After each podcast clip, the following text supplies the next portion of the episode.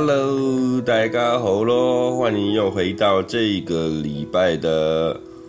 香港电影大趴中这个节目，我是老于哥。OK，那这个礼拜要和大家聊的电影啊，是一九九五年上映的电影，台湾的名字啊叫做《王牌神棍》，有改过了哈。那在香港正确的名字是叫做《救世神棍》。那是由电影人制作有限公司所发行的一部电影，那导演呢是李志毅导演。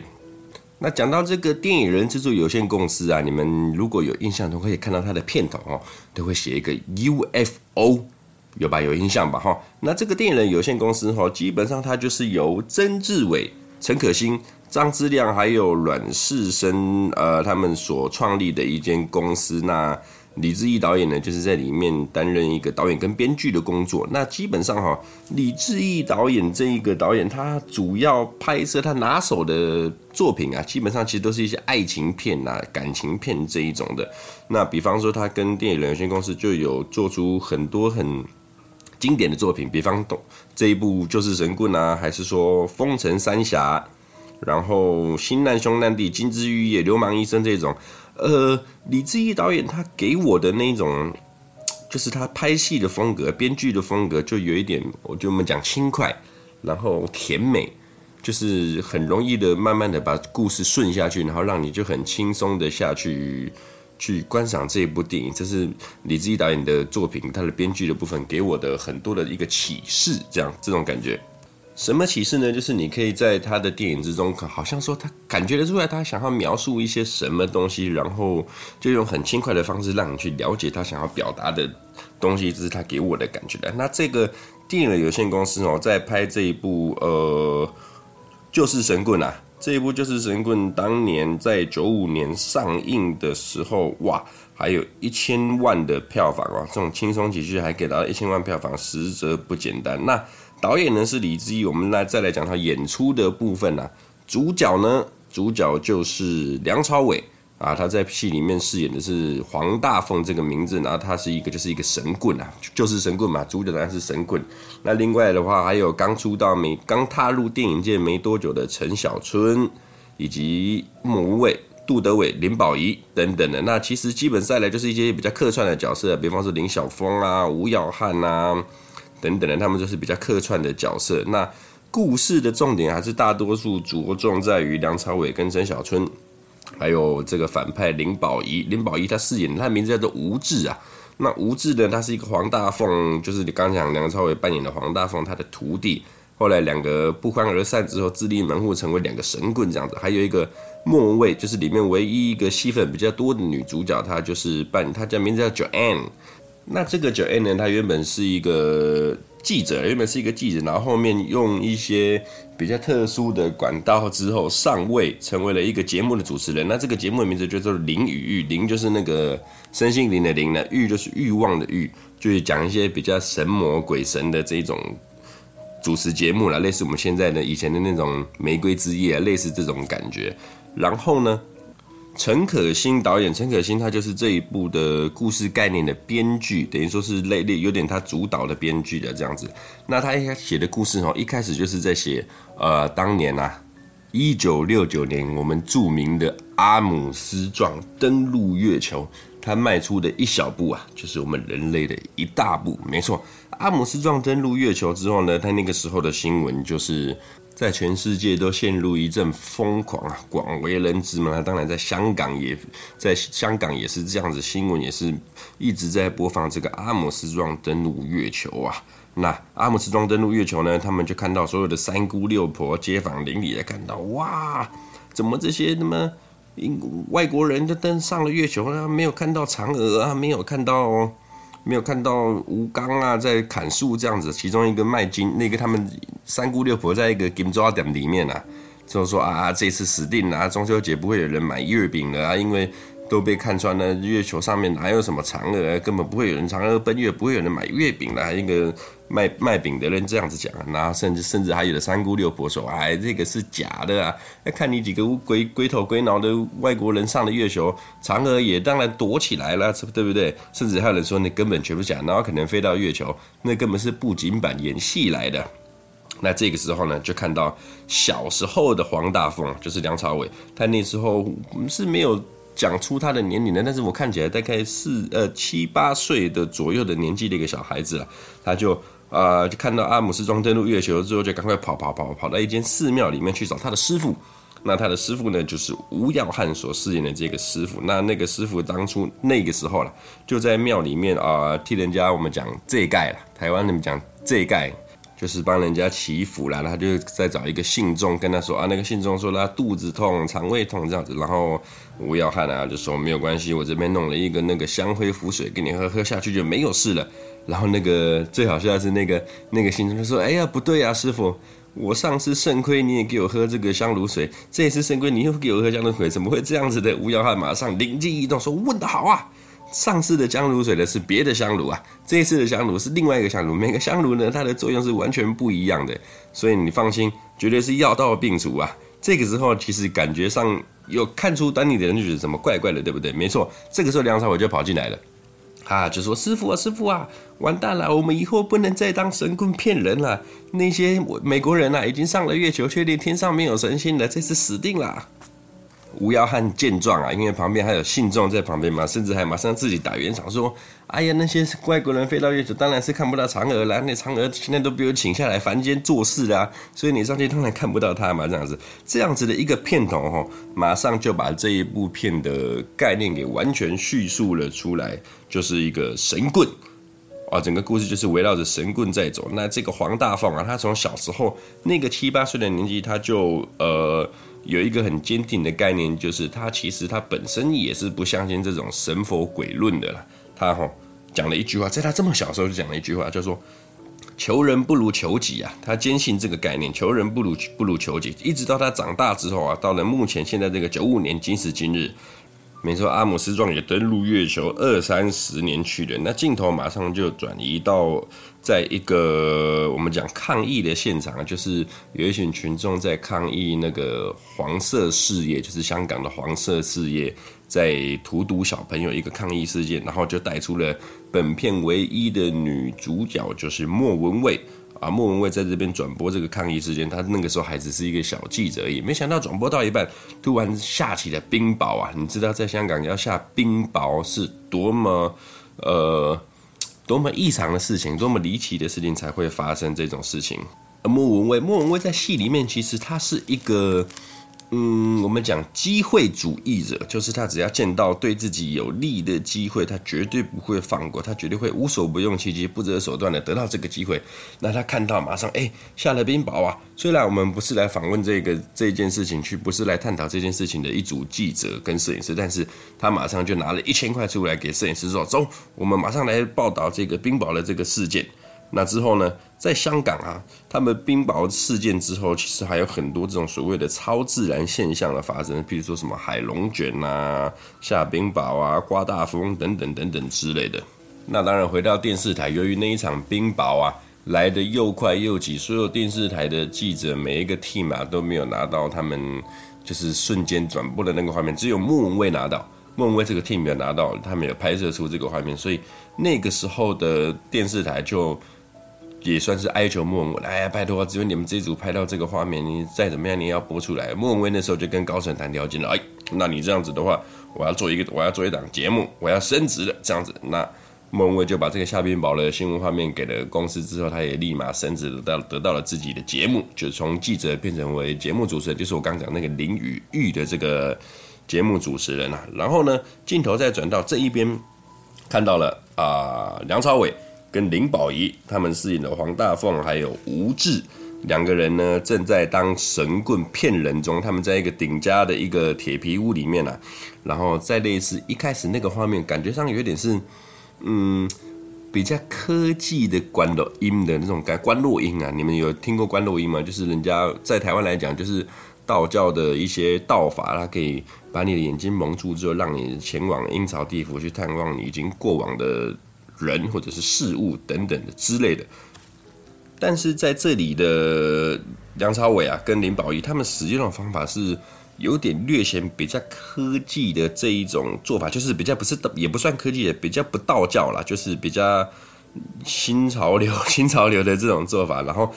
他们其实他们在诈骗的过程之后，就是卖。让你看到呃，假装让你看到过往的人啊，然后其实让你喝下一点迷迷药水，他们自己创的迷药水这种感觉，然后再加上他们卖水晶啊，然后讲一些什么磁场、一些什么鬼的磁力水啊等等之类的去骗人。那其实背后啊，都是梁朝伟他们运用他们的关系去收集这些当事人一些背景资料等等的，然后才会。才会让你觉得说啊，你怎么我你好准哦，我讲什么你都知道，我的背景你都知道。其实不是，他们只是一个把你的功课做得很齐全，一点私家侦探的这种概念，才会让你觉得有一个错觉产生说，哦，你真的很准，真的很准。像这个概念哈，在呃九二年许冠文的电影《神算杀杀杀》里面也有这种概念，就是许冠英在楼下一定要请你们上去的客人要写基本资料嘛，然后上去之后马上传真给许冠文，许冠文算命，然后再随便讲出你的这个。生辰八字啊，你的资料才会让你觉得说，哇，这个真真他妈准啊，真厉害啊！这个时候的林保怡跟梁朝伟就大概有类似这一种概念，然后再搭配他们卖水晶啊，卖一些磁石啊，卖一些能量水之类的这种，真正是骗人的东西了。但是后面发现了一个问题，就是说林保怡他跟梁朝伟两个人在。拆账的过程中呢，有点分歧呀、啊。原本一开始讲好的是五五分账嘛，那你拿五，我拿五。但是最后这个林保怡他在片里面就就是属于比较坏的人啊，他决定跟梁朝伟说不行，我觉得我们这个价码要重新再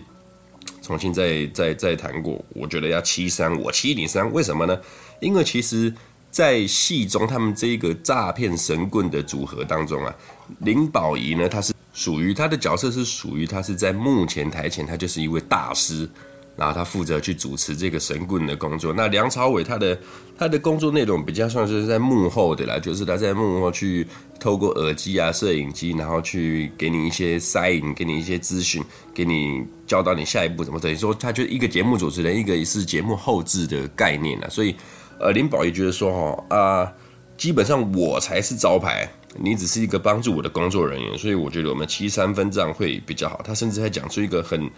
这部片里面，我觉得他讲的很有道理的一个概念，就是说啊，你看四大天王啊，四大天王谁？梁朝伟啊，不是，对不起，没有梁朝伟，刘德华、张学友、黎明、郭富城，四大天王只有这四个，永远没有人知道他背后帮他努力 support 作词作曲的这些人。那我就是这个四大天王，你只是一个后置的工作人员，所以你。理论上啊，没有我你也做不起来啊，所以当然是我七你三啊，没有我你根本什么都不是啊，你你根本赚不到钱啊，这样子，那结果两个人就在这个意见不合的放状态之下呢，就决定分道扬镳了，分手了，这样子，你做你的，我做我的啊。但没想到两个人分手之后呢，这个林保怡他这个神棍的位置是越做越好啊，他就是后面也上了这个。莫文蔚刚做的那个，我刚讲钱雨玉的那个节目上去之后呢，也分享了很多他这个神棍的模式、他的销售模式、他的方式，然后让他成为一个香港新一代一个，呃，我们讲很厉害的玄学大师啊。但是大家都呃不是大家知道，我们观众知道他是神棍啊，电视机的观众知道他是神棍，只是在戏里面没有人知道他是神棍，就觉得他只是个大师。那相对的看到。林保怡这么成名，这么这么优秀，越来越好，那越来越有名。这样，梁朝伟他就开始嫉妒。嫉妒的过程中呢，他就在一间酒吧里面跟着一群神棍喝酒。没错，他们其实有三五个认识的神棍啊。那在聊天的过程之中，后面外面刚好有一个那种，呃，好像是万圣节的派对吧，还是什么的，我不晓得。反正就是一些 cosplay 的人出来演派对。那其中有一个人就演耶稣，演耶稣的这个人呢，就是陈小春，他的出现。他把他自己扮成耶稣的样子，跟着大家去游行。那陈小春在戏里面其实有一点是那种，呃，发展比较迟缓啊，智能有点不足，就是有点小孩子的这种人。那他其实是一个，虽然是一个发展比较迟缓的人，但是他其实一个很单纯的人，然后他很善良。那他只是一个喜欢演戏的人这样子。然后梁朝伟呢，瞬间就看到。看到陈小春这个装扮，他是扮演个耶稣，他就心生一计。我说：“哇，眼前这个傻乎乎的人啊，他应该就是我要找的人，我可以拿来代替林保怡，成为我另外一个幕前的搭档。因为他们还是想走幕后嘛，他就邀请陈小春加入了自己，但是他并没有跟陈小春说他们是一个很神棍的。”一个组合，他只是说啊，不然你来演戏好了，你来演戏，我来教你怎么演戏，我们一起来赚钱吧。陈小春他说好啊，好啊，好啊，好啊，这样子。那陈小春呢，隔天他就到庙里面找了梁朝伟。那这边也是一个这部片我认为很经典的一个桥段，就是陈小春呢傻里傻气的走到了庙里之后，就发现一个孕妇，一个孕妇带着两个孩子在那边求神，然后没想到被她的老公，她老公就是一个很坏的人、啊。她老公就在庙里面把她的钱全部抢走，然后说啊，你不要把钱的都丢给这个庙里面，丢给这些神棍骗人啊，这样子。然后呢，在另镜头的另一端，这些夫妻在吵架的时候，那个解签的庙公啊，庙里面不是都有人帮解签的庙公啊，庙公就在对一个路过的女市民跟他说啊，你这一这一支签是、呃、怎么样怎么样怎么样怎么样，所以啊，你必须要做善事啊，那大善小善都是小问题，你必须要做点善事才能化解掉你这个这场病啊。这边说时迟那时快啊！刚才讲在吵架的这个孕妇跟她老公啊，就把她钱全部抢走了，打了她一巴掌就走了。然后这个孕妇就在庙里面一直哭啊，说：“哎呀，死定了！过两天这个钱是我过两天要生孩子的钱，现在钱都被他抢走，我该怎么办了？”这个时候呢，梁朝伟他一个箭步冲上前，跟陈小春一起冲上前。梁朝伟就说：“哇，这样不行啊，怎么办？那没办法了，我身上还有个几百块。”啊，不然小姐你先拿去用吧。陈小春他也就直接叫陈小春，哇，说你身上有没有钱呐、啊？随便拿一点出来吧。陈小春我身上只有一百多块，那也把它捐出来之后呢，庙里旁边的人啊，各各式各样的人，有的还是那种凶神恶煞的大流氓啊，也拿出了钱，然后就是救济这个孕妇这样子。然后刚才帮去解签的那个人啊，他出最多钱，他出了好几千块，直接给那个孕妇说：“没看我就是要做善事，就给你拿去生小孩吧，没关系。”结果。镜头转到后面，没想到孕妇跟梁朝伟跟刚才那个庙工三个人啊，竟然就在庙的后面里面开始分钱了。那陈小春一看吓了一跳，哇妈的，原来你们这全部是一场骗局啊！梁朝伟跟他说：“不是，我们呢，只是在呃。”把那些有钱想做善事的人帮他找一个出口，让他有一个捐献的机会。那你看看看，譬如说他直接跟陈小春讲：“你看刚才那个肥婆，那个就是捐最多钱的那个人，他把这些钱捐出来之后，他是不是觉得他的气定神闲，心情好了许多，他的病也好了？”陈小春说：“啊，对呀、啊，反正哈，梁朝伟啊，在这个时候就是把整整刚才整个诈骗过程呢，把傻里傻气的陈小春讲的合理化。”讲的他们证明是对的，他们是拥有好的方法的的过程来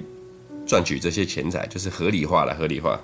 而之后呢，两个人就展开了正式的合作。正式合作呢，然后梁朝伟就把陈小春塑造成一个就是一个喇嘛转世的感觉，叫做达达大师。他就有一个新称号叫做达达大师。那他就是一个非常会预言的一个预言家，有点像我们是现在这个印度神童的概念，他就是很会预言。那陈小春就饰演这个达达大师的角色，然后呢，梁朝伟啊，他就扮演达达大师的经纪人，两个人呢就这样一搭一唱，然后慢慢的也在香港的这些玄学界、玄学界、玄学界也闯出了名堂，甚至他们误打误撞，包含一些运气的成分也有在，反正两个人就越来越有名，越来越有名之后呢，就跟原本的林保怡啊，他们本来师出同门，林保怡发现啊，干，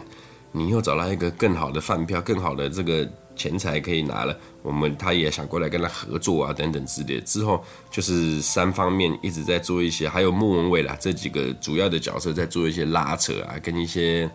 利用神棍的这种方法去赚钱的这个角色。那整部片呢，相当的轻松，相当的好看，然后就可以让你慢慢的在这个轻松过程之中去了解，呃，去好像学会了一些什么事情的这种概念。但那这部片哈，在第十五届的香港金像奖啊，很优秀的就是陈小春，陈小春入围了那一届的香港金像奖的最佳男配角。要知道那个时候的陈小春哦，他还刚出道，也就是刚踏入电影界没有多久，刚学会演戏没有多久。这部片只是他刚开始演的头几部作品而已，他就可以入围最佳男配角这个奖项。其实他在戏里面饰演的这个达达大师，这个阿春啊这个角色。演的还不错，就是有一种让人家脱俗的感觉。其实他真正红的时候是九六年，他开始演《古惑仔三季》的时候才开始红的。那个时候的他其实还没有红。那陈小春在这部片里面其实，呃，演得很好，演得很好。虽然说梁朝伟哈也演得很好，只是说，呃，以梁朝伟的演技啊，他在戏里面演的这个大凤凤哥这个角色，对他来讲层次比较，也不是层次比较没那么高，就是说这个角色比。相对梁朝伟来讲比较好演，所以梁朝伟就是一个哦正常发挥，他就是演得非常好。因为这个大凤哥啊，这个角色有点局限住梁朝伟他的演技的发挥，所以梁朝伟就是在这部片里面就是一个很正常的一个非常好的影帝级的演技展现出来给大家这样子。这边不是说梁朝伟演的不好，而是这个角色比较没有办法让梁朝伟发挥太多这样子。那其实这一部《王牌神棍》啊，电影人制作有限公司他们做出来的这种题材哈，其实有点触及到这种是敏感带。为什么？你如果说，因为我们拍的，他们毕竟拍的是神棍的这种概念嘛。但是，呃，我很佩服的是，他们并没有把。就是很明讲，我们是利用哪一个宗教，比如道教啊、基督教还是什么教等等之类的这一种宗教的方式下去做诈欺，下去做神棍，只有稍微提一点点而已。那在那个年代，九九五年而已，他们当然是怕，譬如说有些拍得太剧烈啊，还是说拍得太写实，把一些宗教人士去攻击啊等等之类的，他们都把这些可能会被攻击的点呢，完美的避掉了。他们就是用一些比较嗯。预言家是没有那种宗教的立场，比较以我个人的立场下去做诈骗的这种感觉。那这个是令令我觉得很优秀的一个编剧，陈可辛编剧很厉害，相当优秀。那这个礼拜的《王牌神棍》啊，港译《救世神棍》就在这边推荐给大家。那相当呃，我个人相当推荐的，除了剧情本身的走向以外。莫文蔚跟陈小春两位演员在里面的演技啊，值得值得你们再去深深的特别去关注这两个人在这一部《王牌神棍》里面的演法，包含他们那个两个角色阿春跟九恩这两个角色。那莫文蔚哈，刚才讲陈小春这部戏是他头拍的几部片嘛，莫文蔚也是，他在这部戏里面之前也只演过啊《回魂夜》啊《大话西游》等等的，他也算是刚没演几部片就来演这部《救神棍》。那两个人哦。都是初生之犊不畏虎啊，在这部片里面发挥得很好，真的你们要去多关注这两个人。梁朝伟当然不用讲，他是没话讲影帝级的人物嘛。那里面莫文蔚跟陈小春两个人在戏里面对于角色的演绎，对于角色的发挥，你们再去多关注一下。那看完你们再去看完这部《王牌神棍》之后，下个礼拜呢，故事先点到这边了。下个礼拜好好看完之后再回来。陪我跟老马喝一杯，最聊电影这一部《就是神棍》。那这一部《王牌神棍》今天就介绍你们到这边了，拜拜。